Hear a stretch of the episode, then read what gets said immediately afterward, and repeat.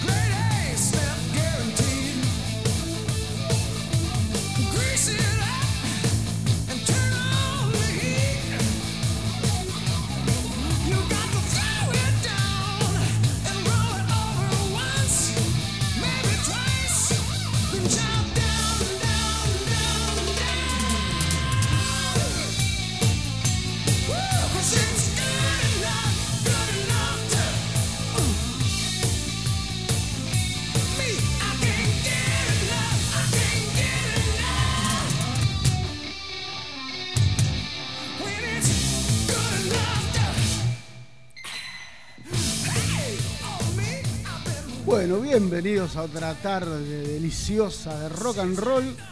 Buenas tardes, Gerardo. Buenas tardes, Mariano, ¿cómo estás? Muy bien, muy bien. Acá estamos eh, esperando a ver qué pasa con esta tardecita de domingo. ¿Qué haces, Hernán? ¿Todo bien? ¿Cómo estás, Mariano? Pensé que te habías olvidado de mí. No, por favor. Bueno, y es una semana especial y es un podcast especial porque es prácticamente un tributo, ¿no? Sí, dio el disparador para hacer un tributo a, a Eddie Van Halen. Veníamos programando otra cosa, pero quedará para el próximo fin de semana. Y nada, una semana movidita para el rock. Este, a los 65 años falleció Eddie Van Halen, guitarrista de la banda Van Halen. Este, que nada, había superado una batalla contra el cáncer de garganta ya hace casi 20 años. Este, en el proceso había perdido en su momento la mitad de la lengua y bueno, parece que, que volvió y esta vez no, no lo pudo superar. Bien, y esto ha llevado a que hasta aquellos que en su vida habían escuchado hablar de Van Halen, lo googleasen y eh, hablasen hasta algunas sandeces en la radio, ¿no es así? Gerardo. Sí, seguramente pusieron Van Halen con B larga y con J Sí. y no lo encontraron y ahí salió, habrán encontrado que habrá fallecido, ¿no? Pero el predictivo de Google hace todo. Gerardo, ¿cómo, cómo- ¿qué podés decirnos de este guitarrista? Un guitarrista, bueno, muy. eh, para, para mí, particularmente, un guitarrista de la hostia, un muy buen guitarrista, este, con una, una fuerza y un montón de, de- de habilidades sobre, sobre el instrumento que, que- que no cualquiera puede llegar a tener. Eh, fue eh, así en, en forma de dato en, en la Rolling Stone fue el octavo mejor guitarrista de la historia aparte muy conocido por lo que fue la técnica por lo que es la técnica que se conoce viste como taping Sí. así esa, esa técnica que nos sale a todos Sí, claro.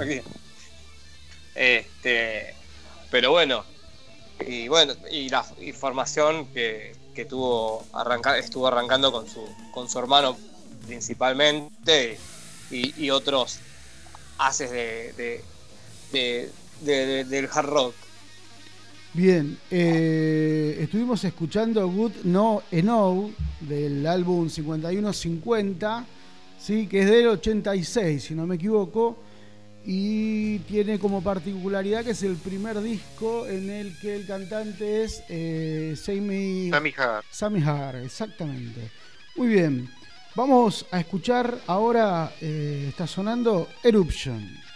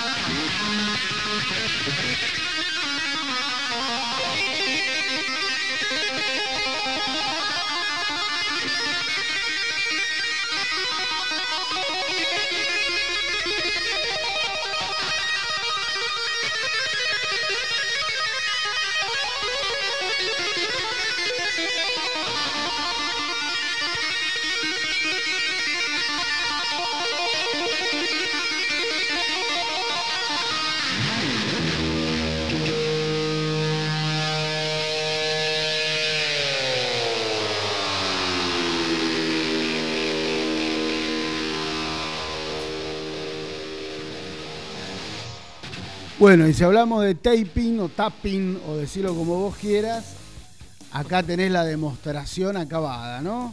En Eruption. Dice la leyenda, la leyenda, varias Sí. leyendas hay con Van Halen. La primera, que en los principios de Van Halen el tipo tocaba de espaldas para que no le copien la técnica y no, no le vean. La gente escuchaba a este tipo y alucinaba y no sabían qué sonaba.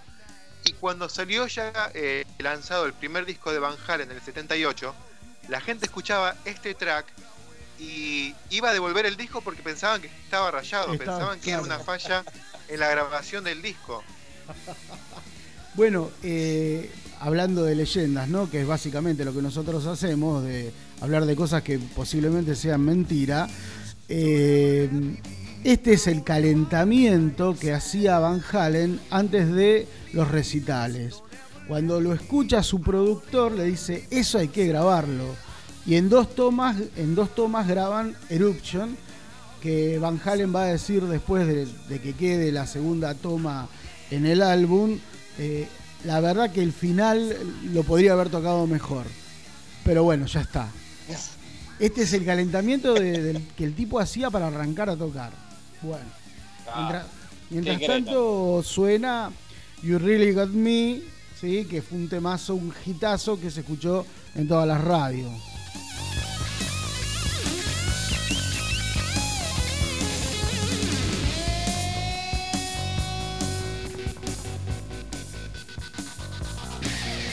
Tema del 78 y que me parece que es un cover, ¿no? Es un cover de The Kings. Exactamente. El primer tema de hard rock es considerado este riff. Es un buen tema, es un. Claro, es un, es un tema de. ¿Cómo es que me dijiste la banda que se llama? The Kings. Salió en un sencillo, ahí está, salió en un sencillo, no me acuerdo de la data. Salió en un sencillo del 68, pero nunca con la, fama que iba a tener cuando lo lanza Van Halen en el 78 después, ¿no? Hubo una cuestión bizarra con, es- con este single que fue el siguiente. Este, es muy loco que el primer single de la banda sea justo un cover. No iba a ser un cover. Iban a lanzar algún otro tema del, disco como, eh, como single y tal vez iba a salir You Really Got Me como segundo o tercer corte. ¿Qué pasó? Gene Simmons, que ayudó a que la banda crezca, estaba produciendo también otra banda intrascendente que se llamaba Angel, Ángel.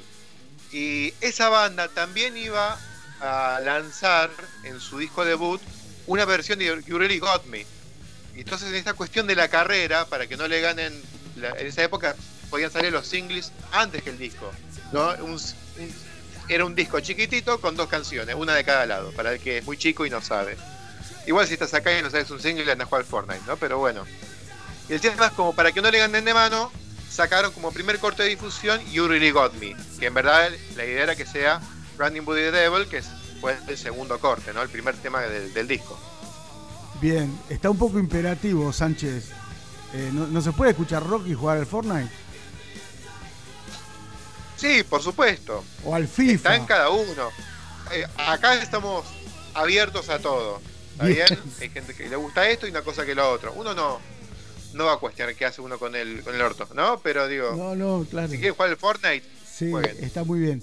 Eh, con respecto a eh, la data que usted estaba dando acerca de eh, el grabar covers, pareciera ser que una de las de las razones por las cuales se aleja David Lee Roth de la banda es esta cuestión de eh, los covers. A, a David Lee Roth no le cerraba grabar covers.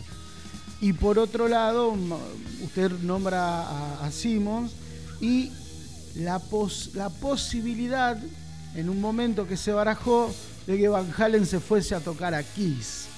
Digo, eso me suena un poco a mentira, pero usted sabe lo que me gusta la mentira a mí. Me gusta tanto como jugar al truco. Es parte de la mitología del rock, pero puede ser que sí. La verdad es que desde que Kiss se formó, Gene Simmons le quería dar un boleo en el orto a Ace Frehley, pero bueno, fue la cara visible de, de Kiss, el- por los maquillajes, por la pirotecnia, literalmente los cohetes en la guitarra, pero nada, tenía sus problemas con el alcohol Gene Simmons y Paul Stanley siempre fueron muy caretas, nunca consumieron alcohol ni drogas.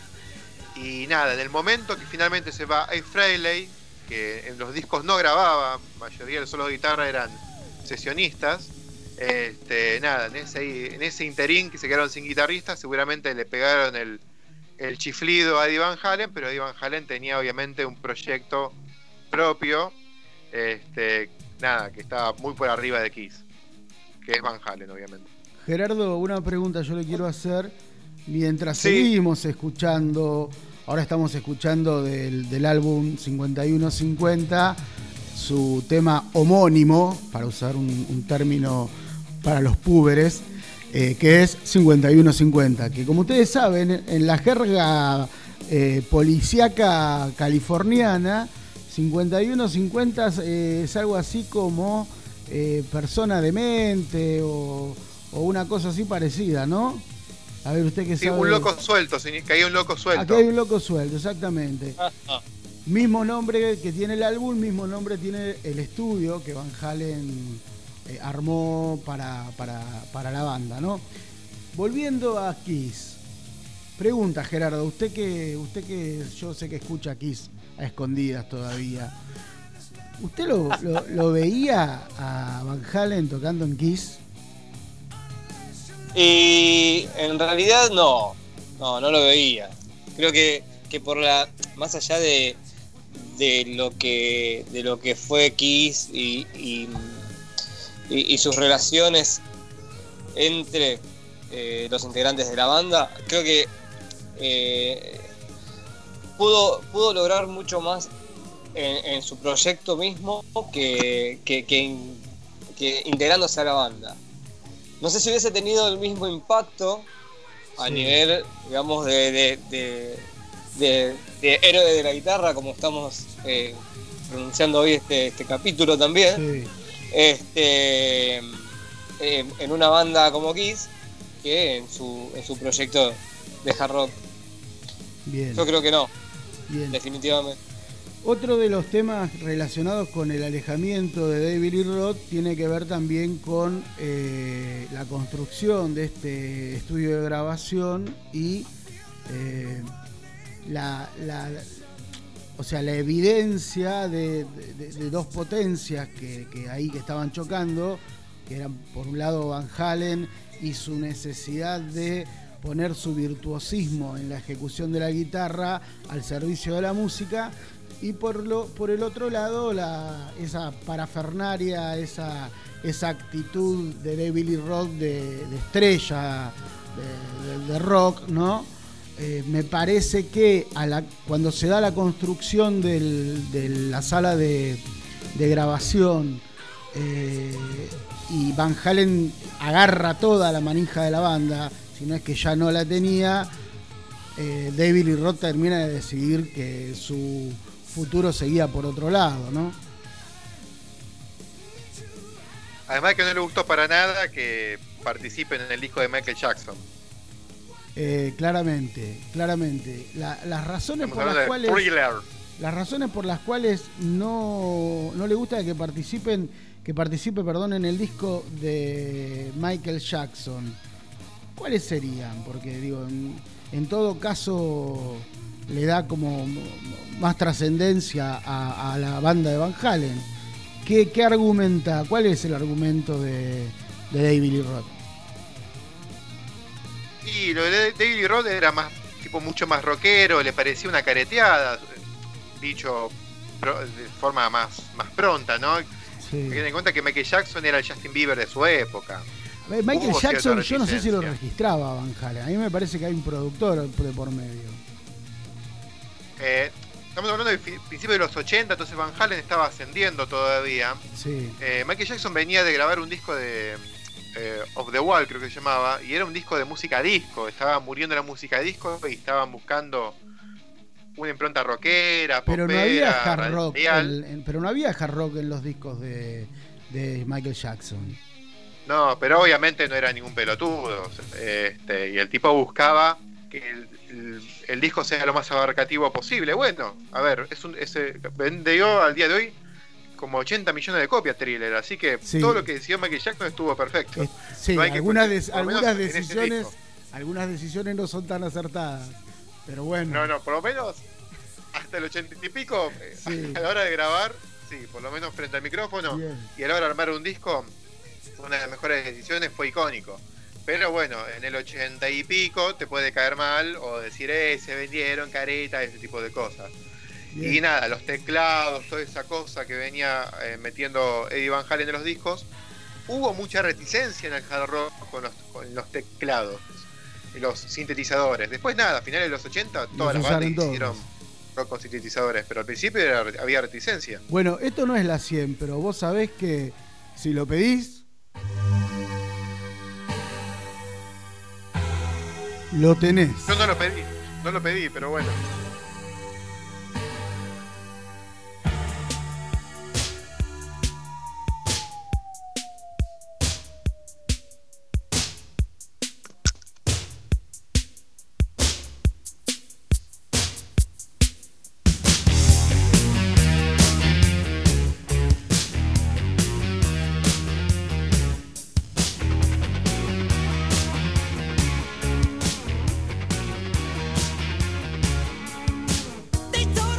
Bueno, a ver, ese riff es inconfundible y el solo de viola que vendrá después también. Y yo me atrevo a decir que hay muchos que han escuchado este tema y que desconocían completamente que eh, Van Halen había echado manos en esa pista. No aparece en el videoclip, que presumo que es vital para ese tipo de difusión, ¿no? Pero este eh, la verdad no, no estaba en el 86, creo que estaba teteando yo todavía. No Sí, aparece. igualmente, igualmente. Ah, no, el 82, bueno, yo estaba de un huevito al otro. Así que no sé decir cómo fue la... Pero eso no lo Hay que exime. preguntarle a Badía. Como decía Gerardo, Igualmente creo que nadie se, se podía imaginar que, que estuviese Van Halen acá en, en- en un tema de, de Michael Jackson. Creo que también por ahí yo creo, pasaría por ese lado. yo creo que por esa razón él pide hasta no estar ni en los créditos. De hecho, no está ni en los créditos. Por eso es que- nadie se, Creo que no, tampoco. pod- no podía estar en los créditos por una cuestión contractual, de sellos, ese tipo de cosas, que a veces pasa mucho. Este, que lo- los artistas no pueden ap- aparecer en artistas en discos de otros artistas porque pertenecen a sellos discográficos diferentes. A veces lo hacen, pero no pueden figurar en los créditos como en este caso. Eh, igual habrá cobrado bastante bien. Seis cervezas. Bastante mal entonces. Cuenta la leyenda que lo único que pidió fueron seis cervezas porque lo hizo de onda para, para el productor. Ah, ¿En serio? Sí, señor. Esa no la tenía, ¿eh? En el La estudio, que sí tenía. sí, a ver, Sí, sí, diga, diga. sí sabía que eh, donde estaban grabando, estaba grabando Michael Jackson. Perdón, eh, esto es más importante de lo que voy a decir.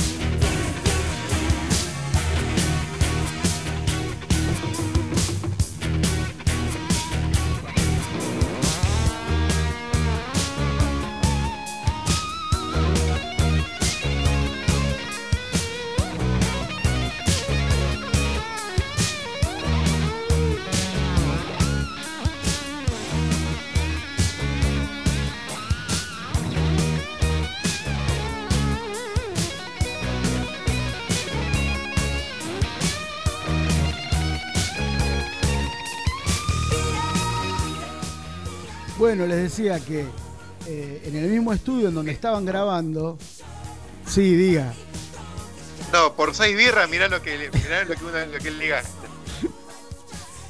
En el, en el estudio 1 estaban el productor, que ahora se me fue el nombre de la cabeza, Michael, Quincy Jones.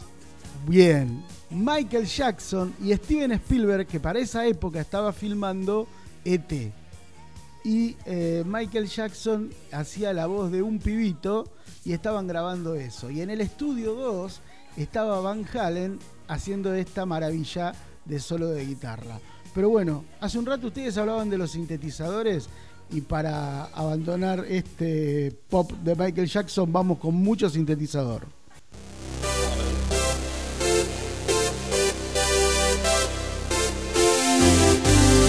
Este es el preferido, Hernán, para vos. Amo este disco, ¿eh? Pero.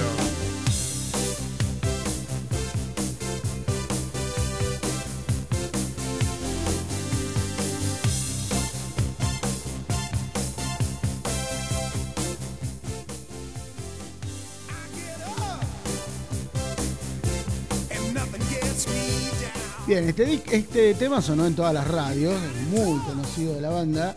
Sí, me atrevo a decir, me atrevo a decir que es uno de los más conocidos. Y como si fuese integrante de la banda Huff, adivinen cómo se llama el disco, el, el álbum. 1984. Exactamente. Porque cuando hay, hay integrantes intrascendentes le ponen un número al, al disco. Para mí es, es el disco este, de Van Halen, el primero obviamente que se llama Van Halen a secas. El segundo de Van Halen se llama Van Halen 2, es un Sí. disco numerado y que es Sí. buenísimo. Este, el Led Zeppelin tiene varios discos numerados, así que tu teoría del disco numerado todo lo que lo quieren se va cayendo de a poquitito. Este, y nada, pa- para mí es un discazo. Son muy cortos los discos de Van Halen en esta et- etapa. 35 minutos como, como un disco largo. 33 minutos duran. Así que nada, duran un suspiro y son escuchables de punta a punta. No tienen eh, tema- muchos instrumentales cortitos de un minuto. Este, pero de 8 tracks, capaz que dos o tres son instrumentales de un minuto con sintetizadores o guitarra. Este, pero las cinco canciones de rock que hay es rock al palo y virtuosísimo. Es rock al palo cabeza, pero súper virtuoso. La música de Van Halen de esta etapa. Ah, iba, íbamos a mencionar, al principio del solo de guitarra de Beat It, del tema de Michael Jackson, se escucha como que tocan la puerta. Eso es lo que ibas a, co- a contar, que mientras Eddie Van Halen estaba grabando el, el solo de guitarra, un pelotudo tocó la puerta del estudio para entrar y, se- y quedó en la grabación. Quedó en la grabación. Yo te voy a ser sincero, pensé que era parte del video. No, no, no, no, eh, estaba grabando solo de guitarra y alguien tocó la puerta para entrar al estudio y ahora capaz que fue Spielberg. Ahora que me mete la data. porque por, por, vos decís por el efecto de sonido. Muy bien.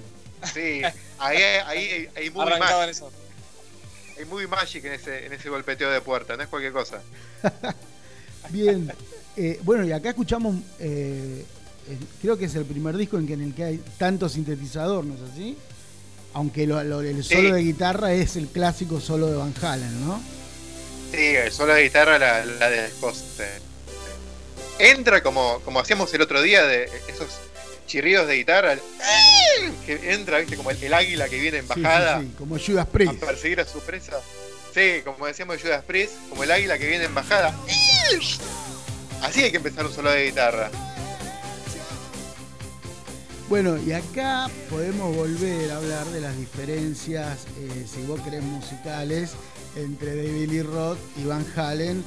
Uno, digo, a ver, la, inclusión de los sintetizadores claramente es una idea eh, y una mirada de vanguardia del propio Van Halen, que, que no solo toca la viola, sino que toca el bajo y también eh, se ocupa de los sintetizadores. Y por otro lado, esta cuestión eh, de David Lee Roth de continuar con la, con la banda a puro hard rock, ¿no es así? Digo, quizás por ahí también podemos adivinar una de las razones de la, de la, de la separación de, de David Lee Roth de la banda, ¿no? Este tema de la época de Sammy Hagar arranca con una agujereadora contra las contra las cuerdas de la guitarra.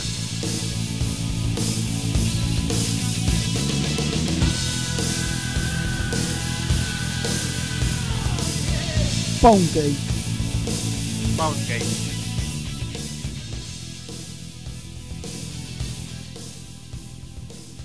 Eh, no le voy a decir cómo se llama el álbum porque es muy difícil. Pero le voy a tirar una data que yo creo no la tiene nadie. Cuenta la leyenda, para, para seguir con lo mismo, ¿no? Que en el estudio 5150, en donde grababa Van Halen, mientras estaban ensayando, había un operario eh, taladrando ¿sí? Y a Van Halen le suena muy bien ese sonido y de ahí que eh, se escuche en, este, en esta pista, en este tema, un taladro. Pero voy a ir mucho más allá. El del taladro era Spielberg. Le voy a tirar un dato de esos que no sirven para nada, pero suman. ¿Sí? Es un, es un taladro Makita 6012 HD. Anótelo, si le sirve el dato. Yo creo que es No fundamental. sirve para nada, la idea era que no sirva. No, pero aparte. es- En las es, latas de eh, gaseosa y en las latas de cerveza, ese agujerito que hay es para poner la pajita. Ese es otro dato al pedo que después te olvidas. Bueno, yo pensé que, iba, que, que lo iban a tomar bien el dato que les tiraba. No, está bien el dato. Eh, estamos hablando de eso. ¿Y dónde lo compró? Lo, lo compró en- En, en el, en el, En el- en Walmart. no si vemos. No, y, ti- y voy, a tirar, voy a tirar otro dato porque si no me hacen quedar como un salamín. Voy a tirar otro dato. Es el primer disco y este es este tema en particular en el que Van Halen toca una guitarra de 12 cuerdas. Ah, ahí los cagué a los dos. Sí. data musical.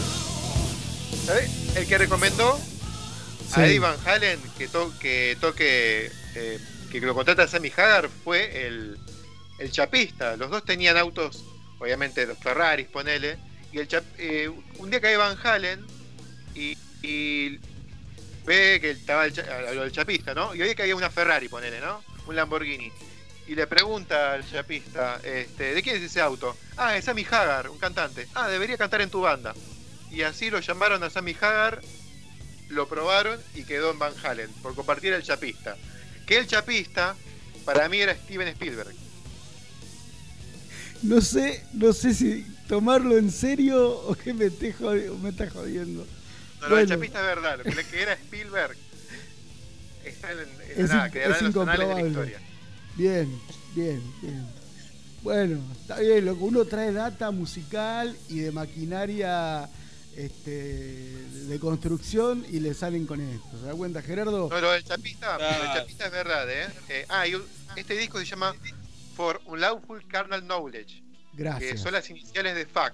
Se cree que la palabra fuck, en inglés, eh, viene de esa frase que se lo pone- Básicamente, si le eras infiel a tu mujer o tenías una relación sexual medio rara, te ponían en, la, en plena plaza con un cepo, con un cartelito que decía For Unlawful Carnal Knowledge, o sea, por una relación carnal fuera de la ley. Oye, ese es el mito de donde sale la palabra fuck. Bien. Mira, Viste, acá escuchás música, te llenás de cultura. Es un- divino este podcast. yo no lo sabía. Te enterás muchas cosas que hizo Spielberg, además de ET Claro. y de. Ahora sé que golpeó la puerta de- del estudio. por. No, es un podcast fundamental. La tenés adentro, bebé Sanso.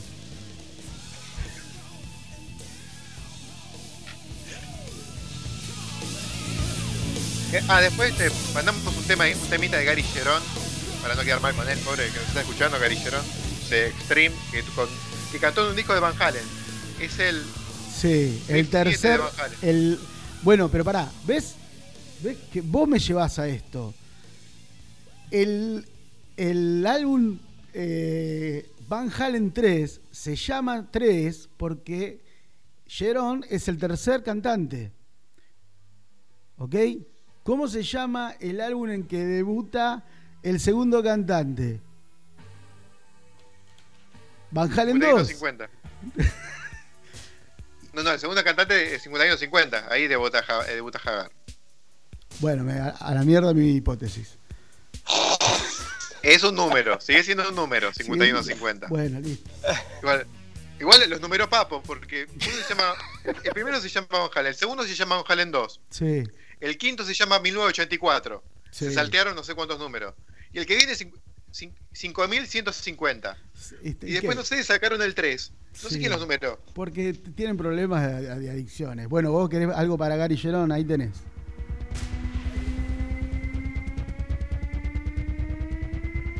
Gary Gerón, cantante de Extreme.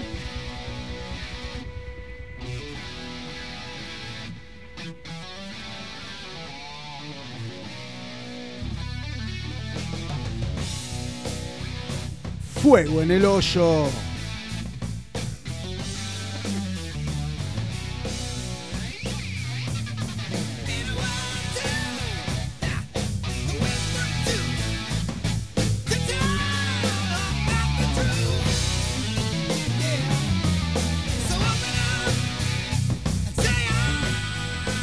Cuando se va Hagar en el 96, este, este álbum que estamos escuchando ahora, que es Fire in the Hole, Fuego en el Hoyo, después de que comiste un, guiso bien carrero, eh, es del 98. Entre el 96 y el 98 no hay grabaciones, pero sí se graban dos temas donde vuelve a cantar en Van Halen David Lee Roth.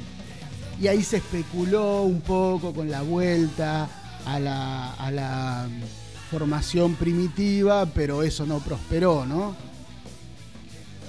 No, al parecer este no le gustó mu- mucho la actitud de David Lee Roth. Se encontraron, uh, este ganso, es cierto que lo odiábamos. Y parece que se vino en picada. Así, en Sí, picada se vino como la- el solo. La reunión. Como el solo. Bueno, y en el 98 se incorpora Gary Cherón, un, un tipo que para mí canta muy bien y tiene un solo problema, haber cantado esa balada melosa con Extreme. Stream tenía muy buenas canciones, pero bueno, no, pero no, se, pudo- no se pudieron despegar de esa balada. No, lamentablemente. Eh, si vos recordás, si vos recordás Gerardo, eh, en el tributo que se le hace a mm, Freddie Mercury, Extreme, tanto el cantante como el guitarrista, si bien participan en alguno de los temas, cantan una balada. Cantan Amor de mi vida, Love My, Love My Life. ¿Y por qué cantan eso? Porque habían pegado esa otra balada de ellos que también sonaba en FM100, en Aspen, acá en la Argentina y en todos lados, y se quedaron, pe- se quedaron pegados a ese tema y, y me En todos los y- sentidos y- pegado, me parece. Sí, se quedaron duros de pegados. Bien, así que ahí estaba tu querido Gaby Gerón. Bueno, este me parece que fue un corto, pero no por eso menos emotivo, homenaje a este querido guitarrista, este héroe de la guitarra que fue Van Halen. Esperemos estar a la altura del tributo y no como, por lo menos fue ya de una mil veces mejor que lo que hicieron en Radio Vorterix, la radio de Pergolini. Bueno, pusimos la vara muy alta, yo lo sé. O sea, eh, ahí lo recibieron el hijo de Pergolini y una chica que ni los conocían y tiraron este nada, el ¿Quién ejemplo es? de la, de la mala educación y la falta de respeto, pero bueno, pensamos que era una radio de rock. No, pero hace mucho que dejó de serlo. Es una radio de hijos de. Bien, este fue un breve tributo que hicimos a Eddie Van Halen. Y vamos a continuar un poco con la temática, como decía Gerardo, de los eh, héroes de la guitarra, o como le gusta pronunciarlo a usted, Gerardo, en inglés, ¿cómo sería? Eh, a mí. Sí, a usted le gusta Guitar en- Hero. los Guitar Hero. Bien, este me parece que es uno de los Guitar Hero. A ver.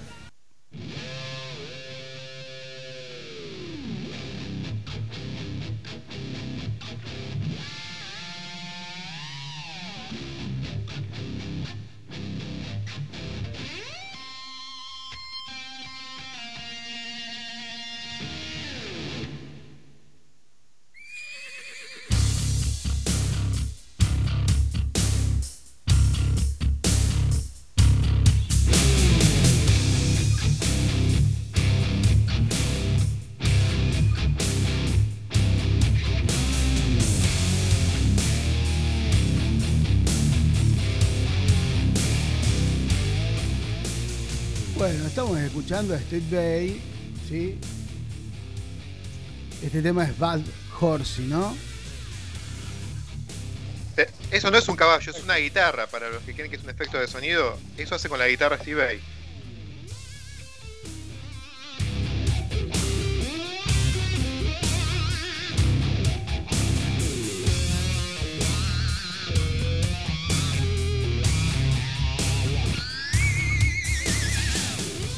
Bien, este álbum es eh, Alien Love Secret, ¿no? del 95.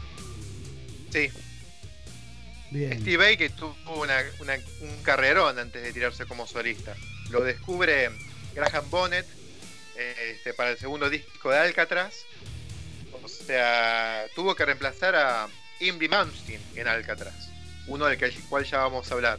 Y después eso lo llama David Lee Roth para su banda cuando se larga como solista.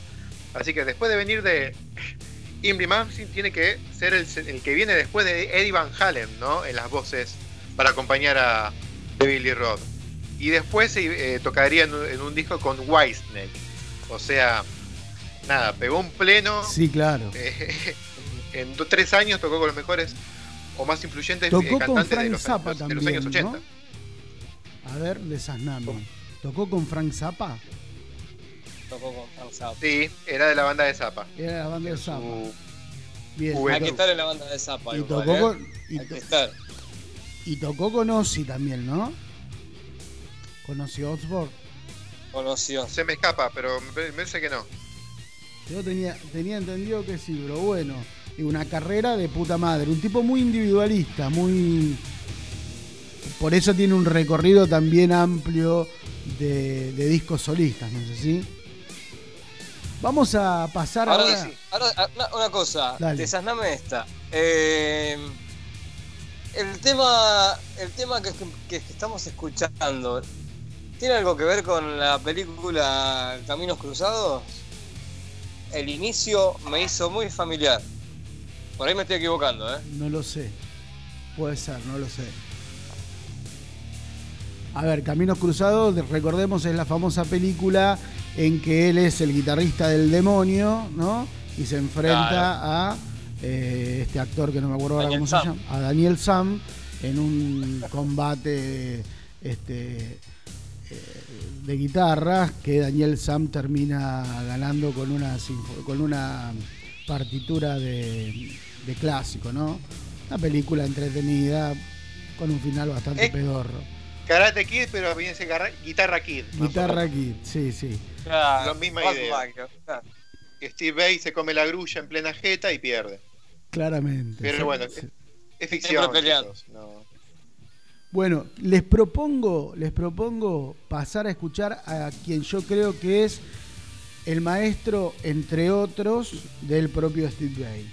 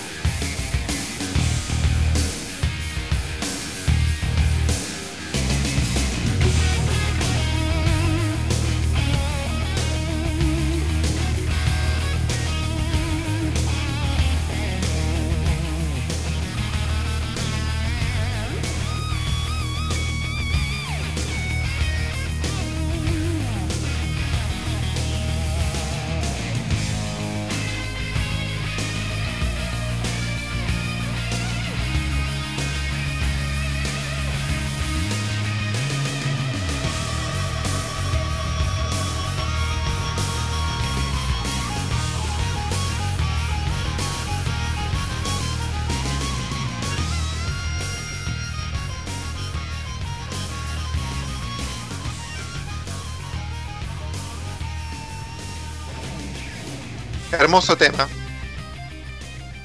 Me da ganas de llamarlo a Gonzalo Bonadeo y hacer un programa de deportes con él, este, los temas de, de Satriani a mí. ¿Por qué? ¿Por qué? No entiendo. Este disco de, este- de Satriani, Sí. Bonadeo lo agarró y con todo, cada uno de los temas lo usó de cortina de algún tema de deporte, Ah, no sabía. de algún eso. programa de deporte en TIC, creo que la mayoría. Del 92 es este álbum de Extremis y estamos escuchando el tema de Extremis. ¿Sí? Un grosso Satriani y a mí me gusta porque primero el tipo toca todo, ¿no? Se, se atreve a todos los estilos, pero no sé por qué eh, tiene ese, ese, es- esa mística blusera Satriani para mí. Para mí, ¿eh? Sí, a mí me gusta mucho más que, que. Bay es un poco más meloso, a veces se chorrea un poco de grasa de los parlantes, pero eh, en caso de Satriani todo lo contrario. Satriani es muy variado, este, es una banda más despojada, siempre hace un power trio, a veces una segunda guitarra, pero no mucho más que eso, y también tiene una vertiente mucho más blusera. Igualmente, perdón, igualmente creo que eh, Steve Bay tiene, tiene eso, eso de- no sé, yo siento como que le pone, le, le pone mucha, a ver, eh, Velocidad aparte en de- principio. de ser virtuoso, ¿no? Aparte de ser virtuoso es como que le- el, el sentimiento fluye por la guitarra, más que en otros.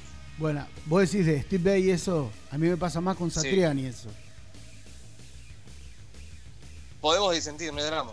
No, no, sí, claro que podemos disentir. Pero bueno, eh, a, mí me pasa más con Satriani. A mí me parece que eh, Bay se basa un poco más en la velocidad y en, en el, en el mostrar que puede.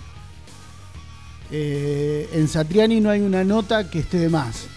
Es una mirada, ¿no? Una- no, No, no- no- lógico. no es la verdad revelada, ni mucho menos. Pero igual Eh, creo que los dos forman parte de. Son los dos Guitar Hero por excelencia. Además de Van- Eddie Van Halen, que lo puso eh, de moda. Pero me parece- son los. El G3 son ellos dos y uno más. Que van agregando dependiendo la altura de la gira. Bien, Ah. mientras escuchamos a Jason eh, Baker y a Marty Friedman, permítanme una palabra más sobre Satriani, que yo la verdad es que no la tenía, no la tenía presente. Eh, reemplazó a Richie Blackmore en una gira de par por, por Japón. Digo, muy gro A ver, digo, eh, está claro que es un guitarrista muy grosso, pero este lo pone en un lugar de, de- GH, como vos decís, de- en el top 3, ¿no? Así que bueno, nada, esa data quería, quería compartir. Y ahora sí, Concerto Cacopoli.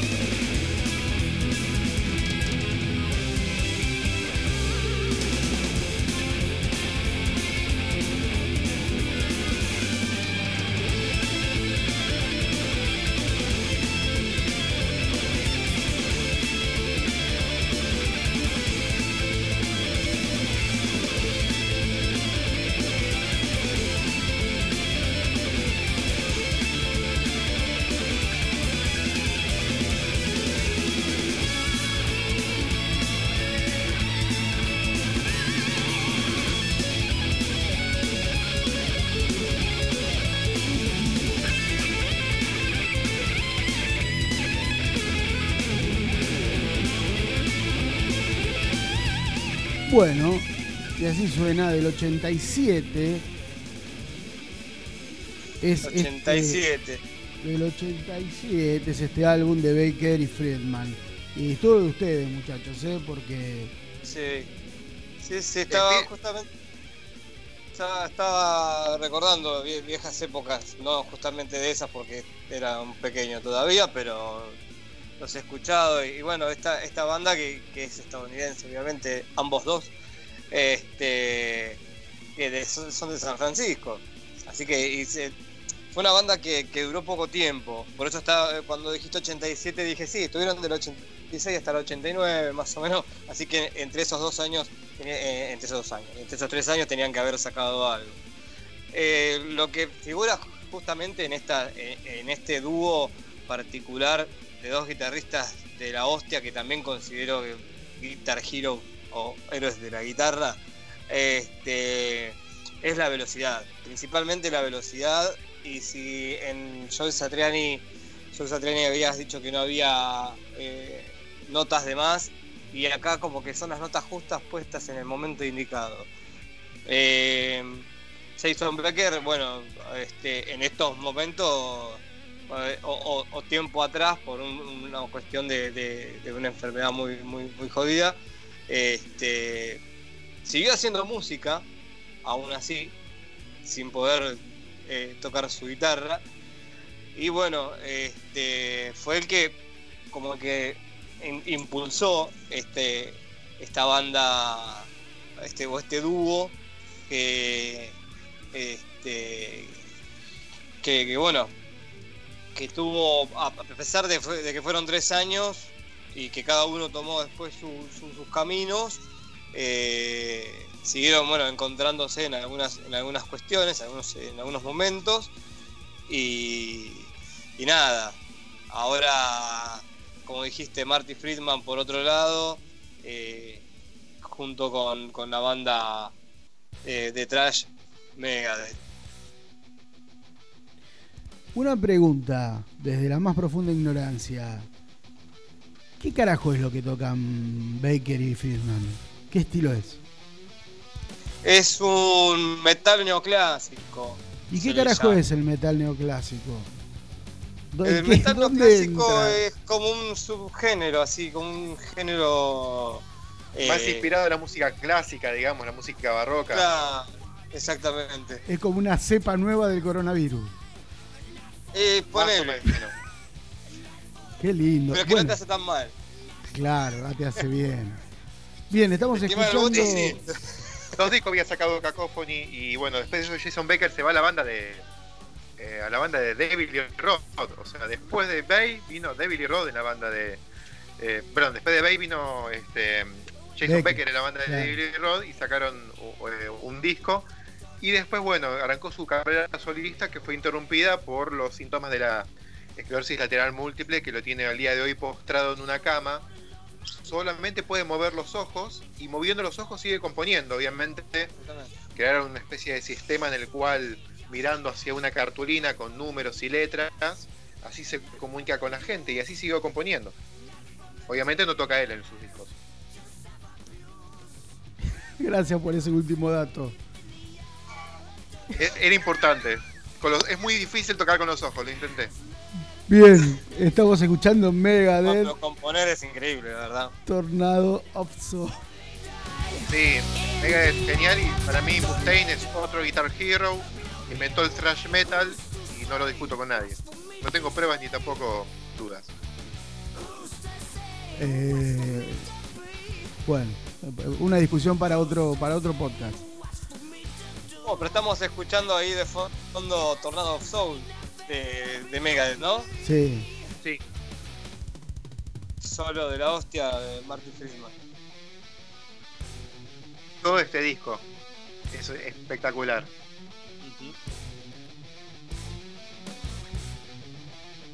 Hablamos de Rust in Peace.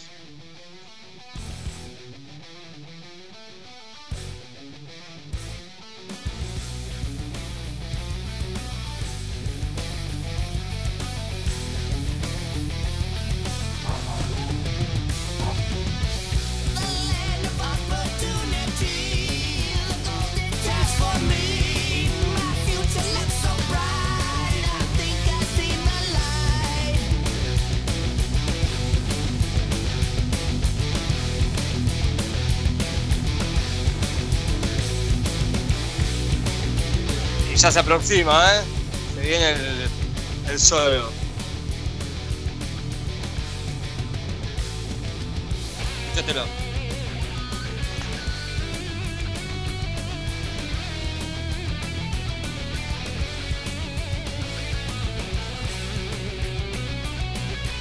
Oh, oh, oh, oh. Esos son para corear en la cancha.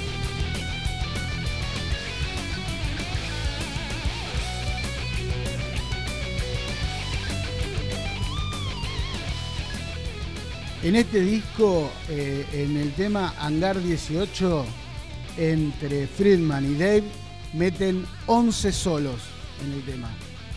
¿Sí?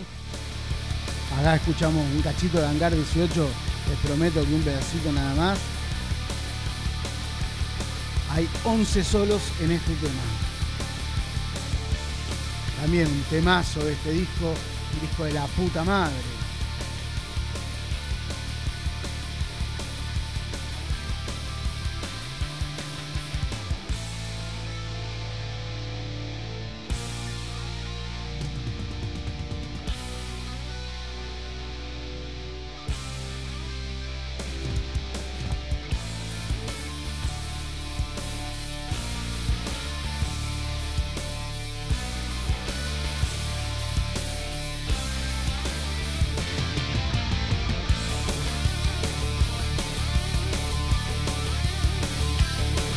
Estos tipos te llevan a pasear, papi. Es así, nada más, es así. Bien, sigamos con los héroes de la guitarra en Barbarie Colectiva Podcast.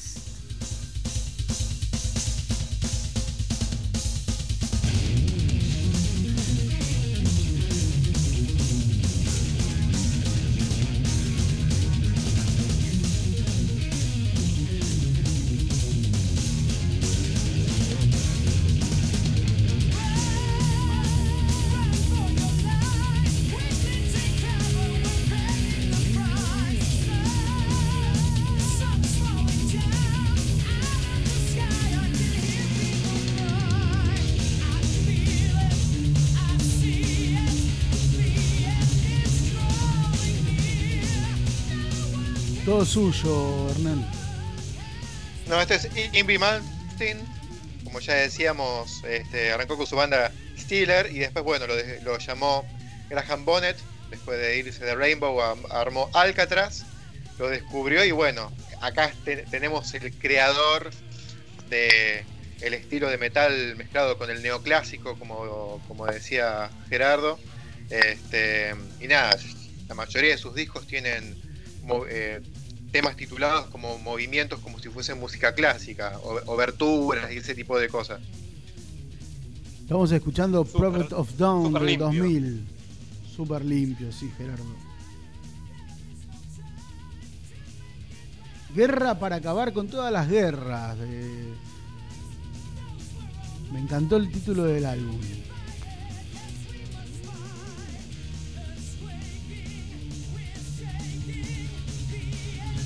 También tuvo muchos grandes guitarristas, Yngwie Malmsteen. Este, acá lo tiene Mark Bowles, pero este, en los discos anteriores tuvo a Ripper Owens, ex miembro de Judas Priest, lo tuvo a Jolin Turner, ex, ex cantante de Rainbow y de Deep Purple, este, un gran seguidor de Richie Blackmore, Yngwie Malmsteen, así que eh, se nota en su estilo de tocar la guitarra. Bien, vamos con un clásico ahora, dale. ¿Están preparados? 1974, Deep Purple.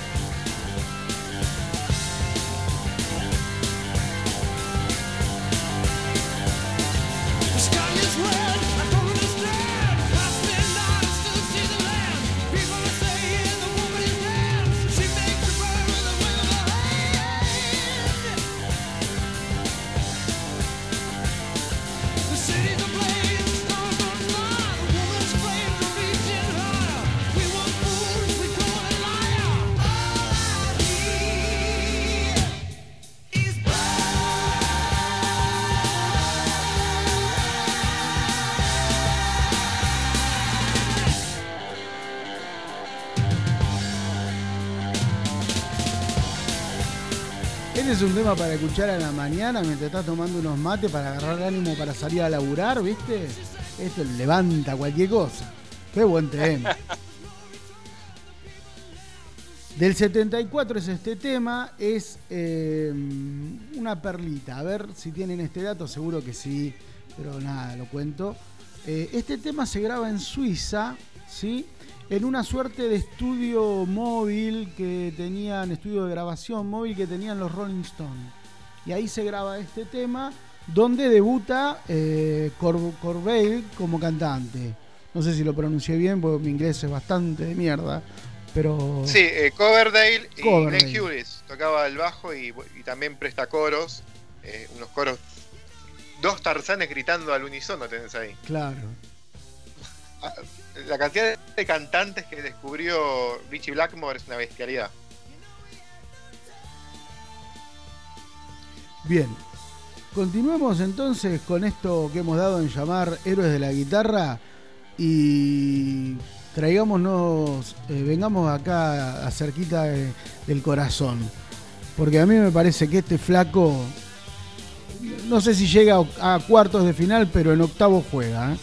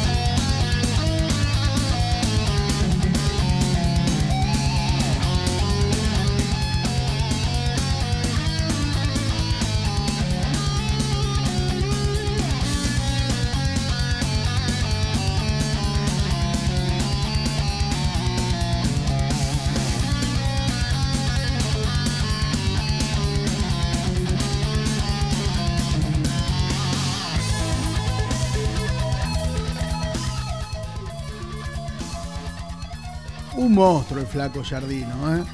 Estamos escuchando a Walter Jardino, La Danza del Fuego. ¿Sí? Para quienes les es desconocido, que calculo que nadie, es la primera hacha de Rata Blanca, ¿sí? Pasan cantantes, pasan. Y ahí está Walter Jardino, que es la. la cara visible de la banda, ¿no? Los Barilaris van y vienen, pero los Walter Jardino están siempre, Es el que corta el bacalao. claramente. Y es un Otro muy eximio influenciado también por este, Richie Blackmore. Influencia del neoclásico y todo lo que dijimos hace minutitos más. Espadas y dragones. sí. Bueno, este tema es de 1998 del álbum eh, Jardino Temple. O Temple, como usted quiera decirle. Vamos con otro clásico. A usted que le gusta mucho Led Zeppelin. Para usted. Para rockearla arriba del HBSS. You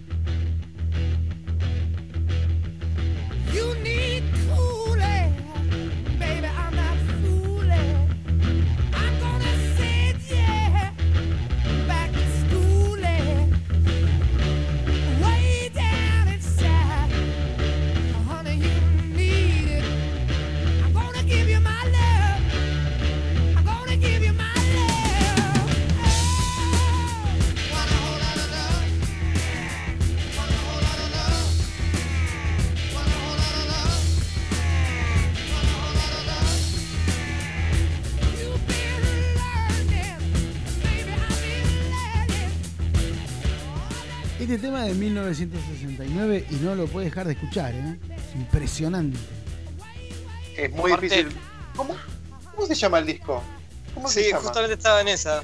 Digo, ¿cómo me estaba por preguntarle a Mariano cómo se llamaba? ¿Cómo se llama el disco? Eh, me parece, no, no, no, me parece que se llama Led Zeppelin del disco 2. Sí. En números romanos. Sí, Oh, señor. Porque había pasado, había, yo te cuento la historia. Había pasado un mercachifle de estos que venden baratijas, vendiendo relojes chinos y tenían todos los números romanos.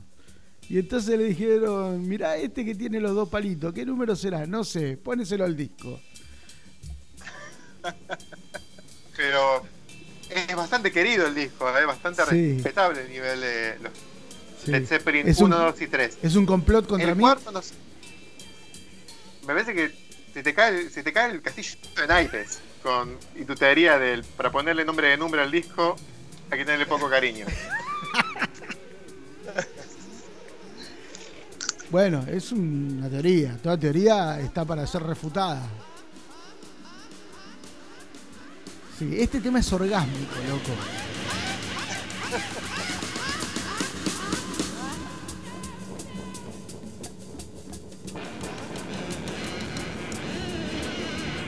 ¿Esos efectos son todos viola?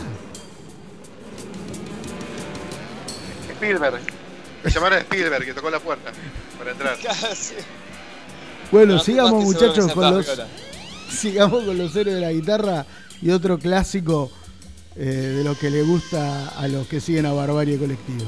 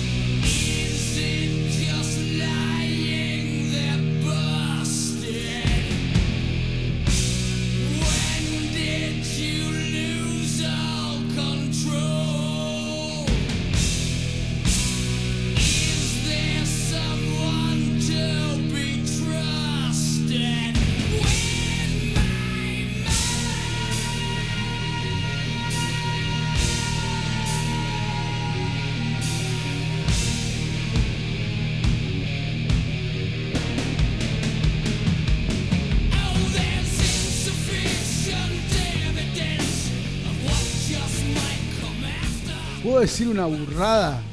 Ustedes me lo van a permitir. Eh, después de la introducción del tema, me suena eh, a algún tema de Metallica. O sea, anduvieron afanando los muchachos de Metallica ahí. Eh, no, a ver, esto es Black Sabbath. Sí, sí, claramente. Convengamos que, que todo, que toda banda ha, ha tomado, adquirido ilegalmente algo de otra banda. Así que no me, no me parecería raro que tengas esa apreciación. Eh, igual, a ver, acá estamos hablando de Tony Iommi, que básicamente eh, dice que creó el heavy metal, así que Por eh, eso elegimos digo. este tema de la época de Ronnie James Dio, porque bueno, Sí. eh, el, el programa pasado ya sonó Black Sabbath de la época setentosa, la época, época influyente, y ahora elegimos algo un poco más, es un cañazo este tema y este disco. Este, y nada, Tony Iommi choreado al día de hoy surgen bandas de stoner, de doom metal y, y básicamente tocan lo que toca Black Sabbath, pero no se llaman Black Sabbath, básicamente. Bien, seguimos con los Guitar Hero. Perdón por la digresión, pero me hubo un par de acordes que me sonaron a un tema de Metallica.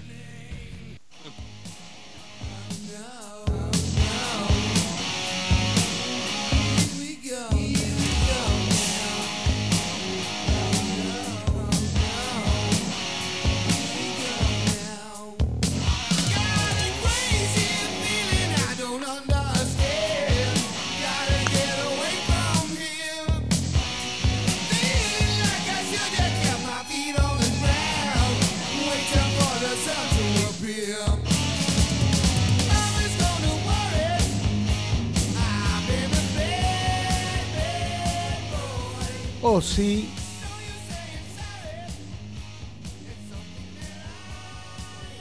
El disco Diario de un Loco. Diario de un loco. Madman. O Madman. Lo que, elegimos este tema obviamente por Randy Rhoads, sacó solamente dos discos con Ozzy, eh, y la verdad que tengo ganas de escuchar este tema, no es el más pirotécnico desde la viola, pero todos los temas se nota que el violero la rompe. Y falleció joven en- el año 82, en un accidente de, avi- de avioneta. Este, y nada, solamente dos discos con Ozzy Osbourne y eh, uno con Quiet Riot, y eso fue todo lo que dejó Randy Rhoads. Pero bueno, reconocido hasta el día de hoy como violero. Bien, y seguimos avanzando en este en este listado que hemos armado para hablar un poco de los héroes de la guitarra.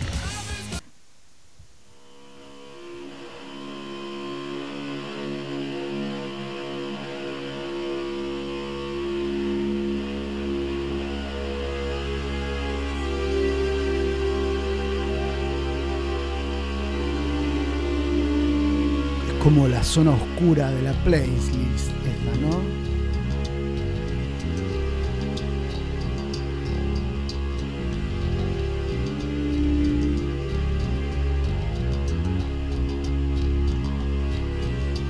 En el Camino Negro, yendo Claro.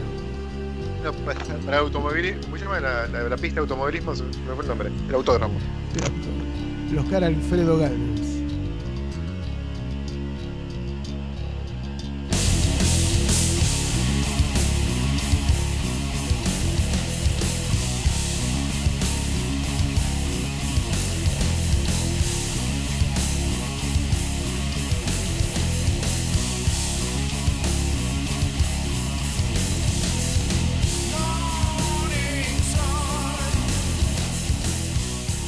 Escuchando Black Label Society, todo suyo, Don Gerard.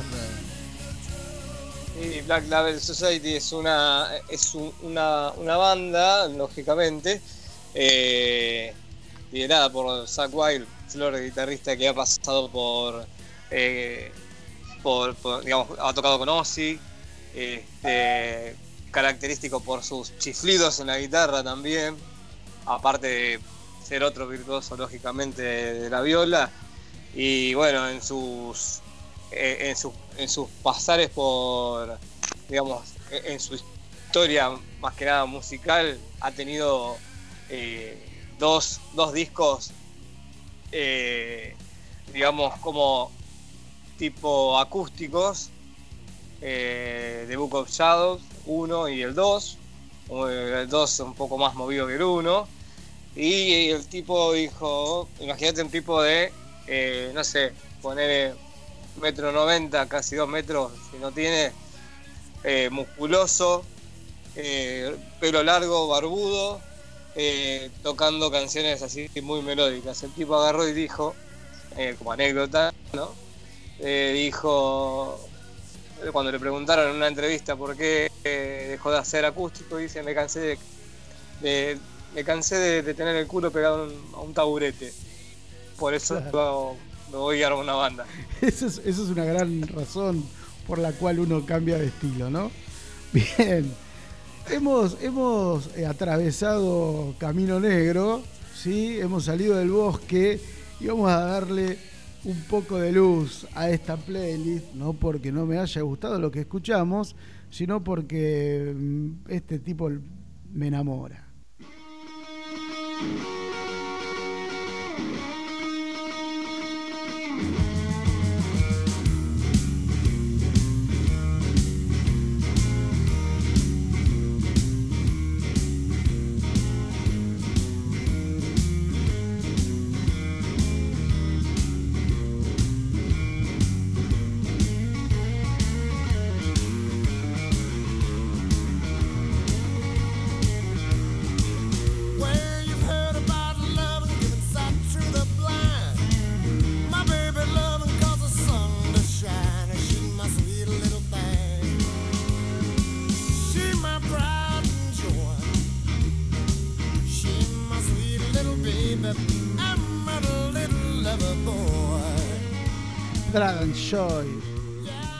Steve Ray Vaughan, el único tipo blanco que puede tocar blues. Basta. No sé, quisiera su opinión, pero no me interesa. También está Papo, pero bueno, si querés lo saques. Nos olvidamos de él. Botafogo, No. Eh, Ustedes saben que estoy hablando de Clapton, no me jodan. Ah, mira vos. A mí me gusta Clapton. ¿No te gusta Clapton? Sí, me- obviamente, me gusta, me gusta. Pero ya va a sonar Clapton. Cuando venga Clapton, Ok, nos el peleamos por Clapton. Bien. Hablaremos bien de él. Sí, sí, sí, sí. Yo tengo muchas opiniones. Y si no les gustan, tengo otras. Eh, continuemos entonces con esta zona que empezamos un poco más celebrity, un poco más festiva de la playlist. Y vayamos con este temazo de Dire Street.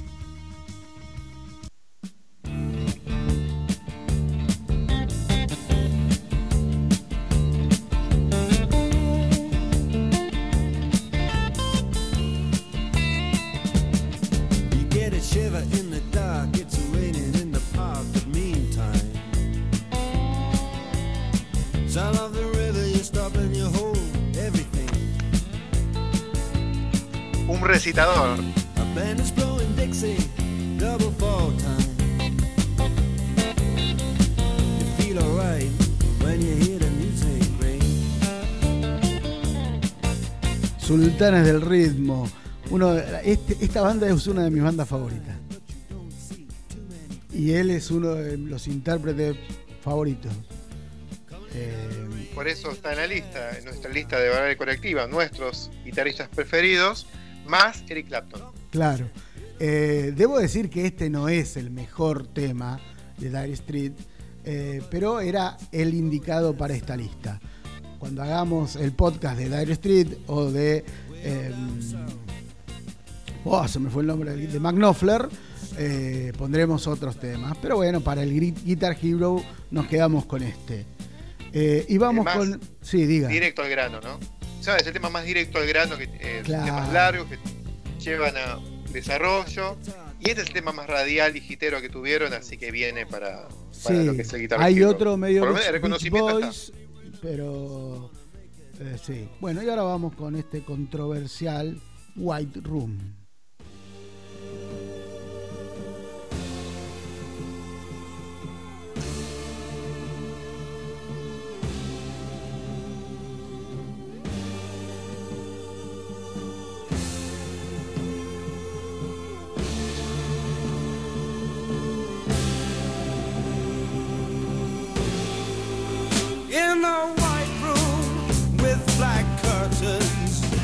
The station.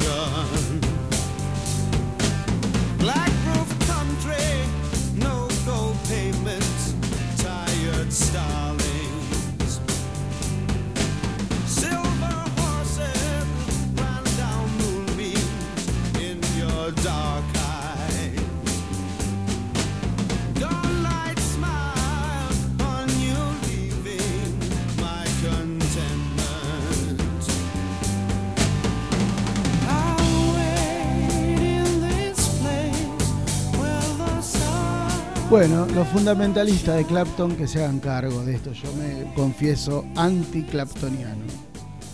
Eh, En los finales de los 60, en Inglaterra escribían que Eric Clapton era Dios en las paredes con aerosol. Finales de los 60. Clapton Bueno, venía era, de los fue una, una época de mucho LSD, mucha cocaína inyectable, ¿no? Y sí, pero bueno, se vendía, venía con el topolino seguramente la cocaína en esa época, pero bueno, eran los dioses de esa época, era la época del hipismo y un guitarrista que tocaba bien eh, le removía el alma a la gente. Algunos no tienen alma y no les llega a Eric Clapton, lo cual está bien, no todos tenemos alma. Claro. Y por eso escuchamos rock y no esto. Exactamente. Para mí este es un temazo y Cream fue una gran influencia en el rock pesado. Este, duró poco Cream, duró un par de discos nomás. Eh, en el 69, 70 se separaron, pero así eran los 60. En dos o tres años una banda te revolucionaba todo y después nada. Sí, después, y bueno, metía, y vinieron los metía tres 80s. discos. El blues de los 80 fue coristas de piernas eh, musculosas, viste, saxofones. El blues de los 80 es discutible, pero esta etapa de Green es, es hermosa. Está sonando todavía, el solo de guitarra es precioso de este tema.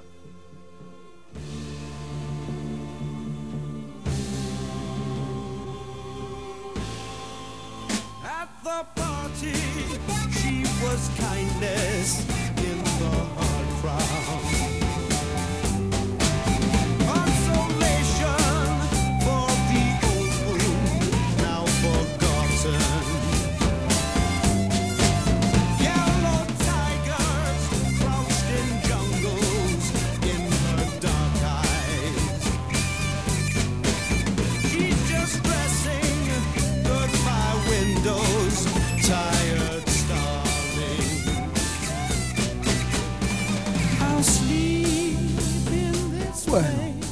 Así de a Mucho poquito. Cry Baby, ¿no? Mucho, ¿no? No, pero está bien. Y Digo, para la época era el sonido que se buscaba, ¿no? Lo tengo en mi, en mi playlist de canciones de la época de Vietnam, Sí, claro. justo con Creedence, justo con, ju- obviamente con Hendrix, con Janis Joplin. Nada, nada, para subirse un helicóptero y a dispararle por los, a, los chinos por los campos. Había, había que decirlo. Y tirarle el pan. Tirar la palma.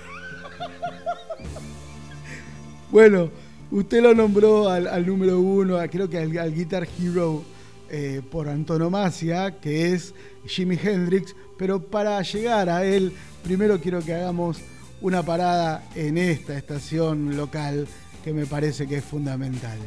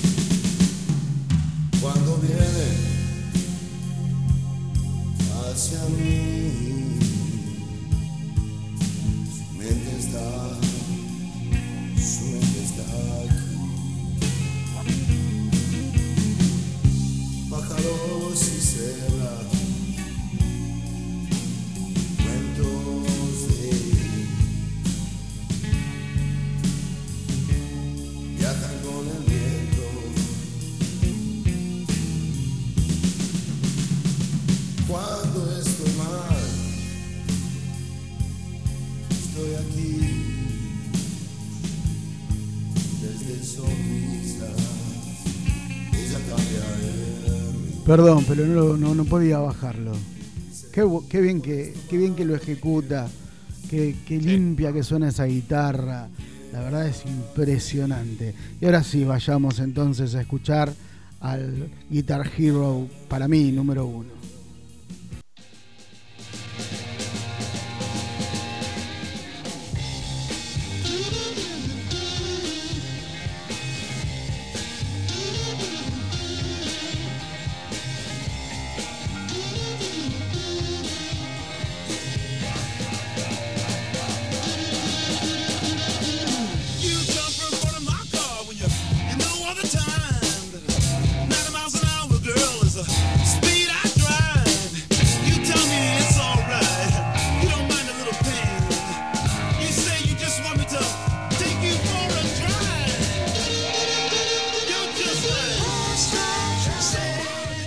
Bueno, el One. Temón, aparte. Crosstown Bueno, me Traffic. basta decir que es Jimi Hendrix, ¿no? Eh, Sí, claro. Si alguno no lo sacó, por casualidad. Sí, claro.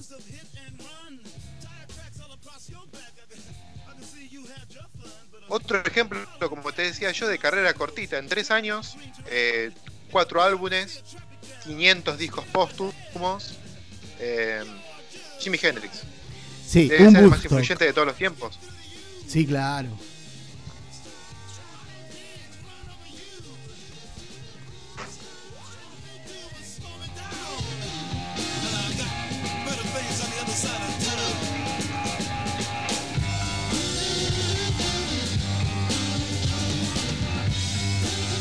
Y este tema lo tiene todo, ¿no? Esa onda blues, esa onda soul, esa onda psicodélica. Parece que se amalgama todo en este tema. Tiene un riff reconocible. Eh, este, nada, fue muy fácil la elección. Fue esquivar Hey Show un poco. Basta de Along the Watchtower. Buscamos un temazo y nada. El siguiente track que se nos ocurrió fue este y muy representativo de lo que es el Guitar Hero. Pero obviamente la, la discografía de Jimi Hendrix completa de punta a punta y obviamente con el contexto de finales de los 60 y te hace pensar cómo tocaba la guitarra la gente antes de esto. Era como. Nada, Claro. rajar una criolla nomás. Sí, claro, un un Robert Johnson. Ponele. Ponele. Y Robert Johnson, bueno, murió 30 años antes de que Jimi Hendrix grabe un disco. Buah, listo.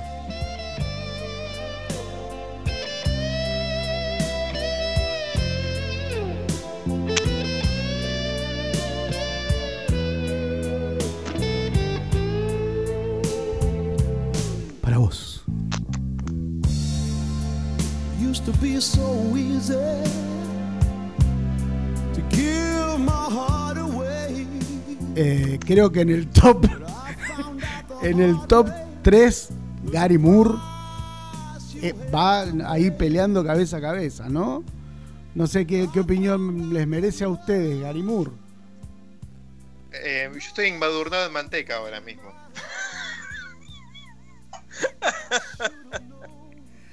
Pero es. escucha, Hernán, perdona, ¿me escucha?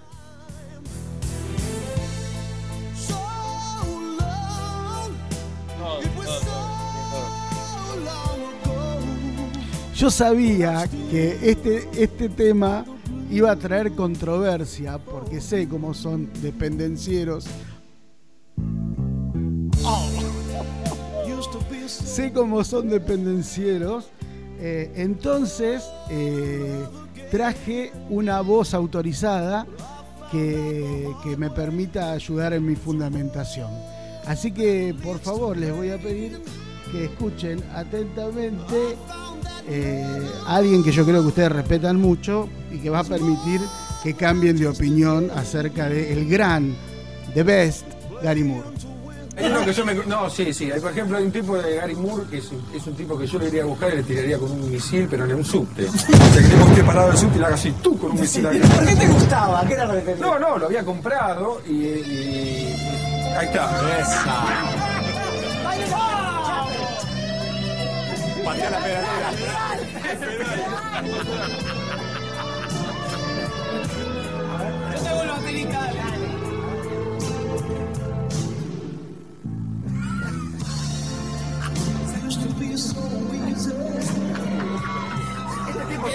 Este tipo es un pelotudo. Más que este tipo en el barrio, cuando faltaba uno para la barrera, lo iban a buscar a Gary Moore. Ponían, eran cinco, lo ponían a Gary Moore y decían, bueno, te Pero para la barrera del tren. oh, sí, sí. Lo hubiese merecido. Este tipo, por ejemplo, escuchás tú un long play, son todos temas iguales a este. Los seis ¿No temas. guitarra aérea contra el espejo? Sí, me he tirado de paracaídas total. Bueno, no sé si hay algo más que agregar. eh, lo dijo el gran Diego Capusotto. Y Capuzotto es un tipo, escuchaba anécdotas, este, que es un fanático de la música y tiene discos, rarezas a por doquier. Este, nunca nadie lo, entrevistó para hablar con él de música y qué música escucha, pero he escuchado muchas anécdotas de, de que nada, le tiraron. Porque Capuzotto dice: Escuchate esta banda, te dice. Y sonaba como, como Rush la banda canadiense de rock progresivo, pero era un disco de una banda nigeriana grabada en el 60 y pico. ¿Entendés? Muy un fanático de la música y cosas muy raras te puede llegar a recomendar. Este, y nada, eh, no lo escuché hablar más de Clapton a Capuzotto. No, pero tengo otra entrevista. Bien, se ve que no, no les pude entrar con Gary Moore. Bien, sigamos entonces ya para ir cerrando este hermoso podcast que empezó y termina ¿sí? con Van Halen, con este tema que me parece que es una masa.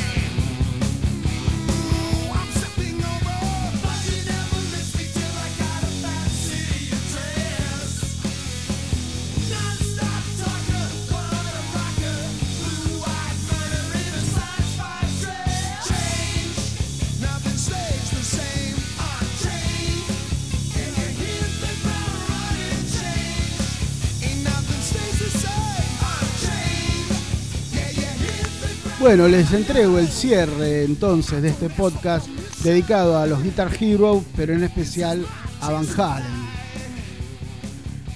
Tengo que aprovechar para mandar un saludo a David y Rod que ayer cumplió años.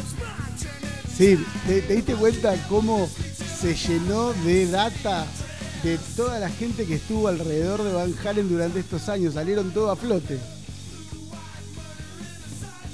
Sí, no, claramente. No, por, ahora, por el momento no, no saltaron las, las viudas de Van Halen, este, pero todo el mundo que se había peleado con él de golpe sal- saltaron a decir que era un buen tipo. Sí, sí, claro. Este, Que no se drogaba, que no tomaba, que... Sí, que de- era nada, esperemos que hayan hecho las paces antes de, de que, de que parta y, y nada, cada uno y todos los que compartieron con él algún disco este, estarán más que orgullosos porque bueno, fue de los violeros más importantes de la historia. Bueno, señores, Gerardo, un gustazo compartir de nuevo una tarde de rock and roll junto a usted, ¿eh? Igualmente, igualmente, la verdad que fue, fue algo inspirador, por decir. Eh, querido Hernán, perdón por lo de perdón por lo de Clapton, sí, eh, pero bueno, El próximo podcast va a ser sobre Clapton, ahora mismo lo, lo- lo adelantamos. Cuatro horas va a durar. cuatro horas. Bueno, eh, gracias por estar, gracias por compartir. Eh, una digresión, eh, para cerrar. Igual Eh, mencionemos de nuevo, antes de sí, tu cierre, diga. este, el próximo podcast vamos a hacer sobre soundtracks, Exacto. como estaba planeado para este. Y nada, si la gente escucha esto, nada, que vaya, se meta en nuestro Facebook o nuestro Instagram y ahí comente y sugiera bandas sonoras, rockeras obviamente, películas emblemáticas de Vietnam, como estuvimos hablando recién, o de lo que sea, que tenga mucho rock. El, cine es muy rockero. Les doy un adelanto y así nos vamos despidiendo con alguien que quizás nos faltó en esta playlist.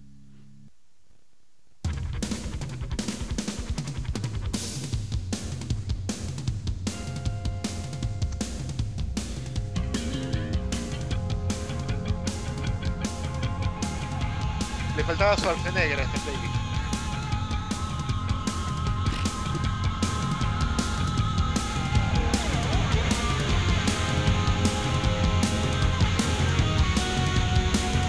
Y así se va y así termina el capítulo número 7 de Barbarie Colectiva Podcast.